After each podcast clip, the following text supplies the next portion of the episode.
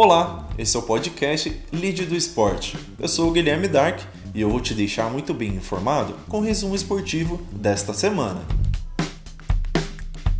Dois anos depois de decidir o Campeonato Paulista de 2018, em uma final marcada por polêmicas e que só terminou nos tribunais, Corinthians e Palmeiras voltaram a se enfrentar na decisão do estadual nesta semana, onde um jogo de poucas chances para cada lado terminou um empate de 0 a 0.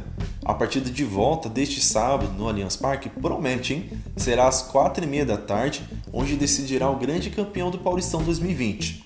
Não deixe de acompanhar. Quem será que levantará a taça, hein? Aos 39 anos, o goleiro Iker Casillas anunciou oficialmente a sua aposentadoria dos gramados.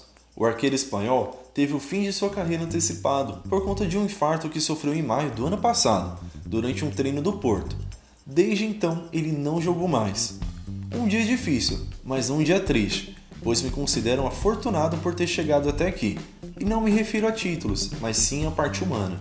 O importante é o caminho que você percorre e as pessoas que o acompanham, não o destino para onde o leva, porque com trabalho e esforço vem sozinho e acho que posso dizer sem hesitar que esse foi o caminho e o destino dos sonhos, declarou Cacilhas.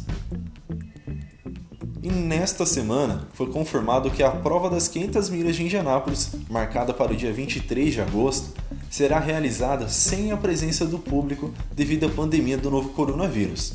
A decisão foi tomada pela organização da corrida, que integra o calendário da IndyCar, em conjunto com os governos dos estados de Indiana e da cidade de Indianápolis, nos Estados Unidos. Antes da decisão de realizar a etapa com os portões fechados, os primeiros ingressos para a corrida, cuja programação começa já no próximo dia 12, com os treinos livres, chegaram a ser vendidos em meados de julho. Segundo a categoria, as entradas valerão para a prova do ano que vem, confirmada para o dia 30 de maio de 2021. E a Champions League voltou com tudo, hein? A missão ela já era complicada, mas fica ainda mais difícil quando seu zagueiro não tem um bom dia. Com duas falhas de Varane, o Real Madrid não suportou. O Manchester City voltou a vencer o gigante espanhol por 2 a 1, agora na Inglaterra, e avançou às quartas de final na Liga dos Campeões. Gabriel Jesus decidiu o jogo, com um gol e uma assistência. Ele brilhou novamente e ajudou a impor a primeira eliminação da carreira de Zidane em um mata-mata do torneio.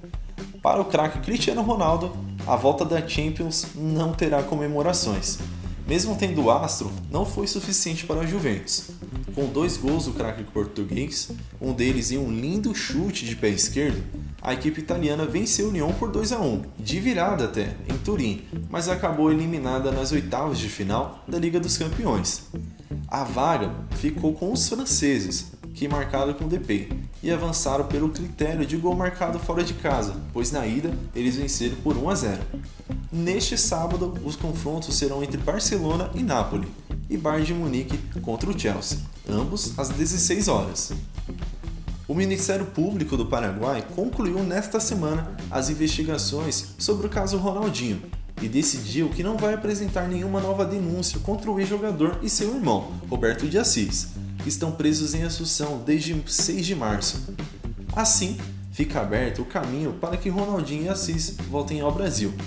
Como o Código Penal paraguaio prevê o máximo de seis meses para a prisão preventiva, prazo que terminará no início de setembro, o Ministério Público solicita que os dois sejam colocados em liberdade condicional, podendo retornar ao país brasileiro. A petição propõe algumas exigências aos dois, incluindo o pagamento de um total de 200 mil de multas, que terão de ser avaliadas pelo juiz Gustavo Amarillo. A audiência ainda não está marcada, mas deve ocorrer na próxima semana. Bom, é isso. Esse foi o resumo da semana e o Lígia do Esporte volta no próximo sábado. Até lá!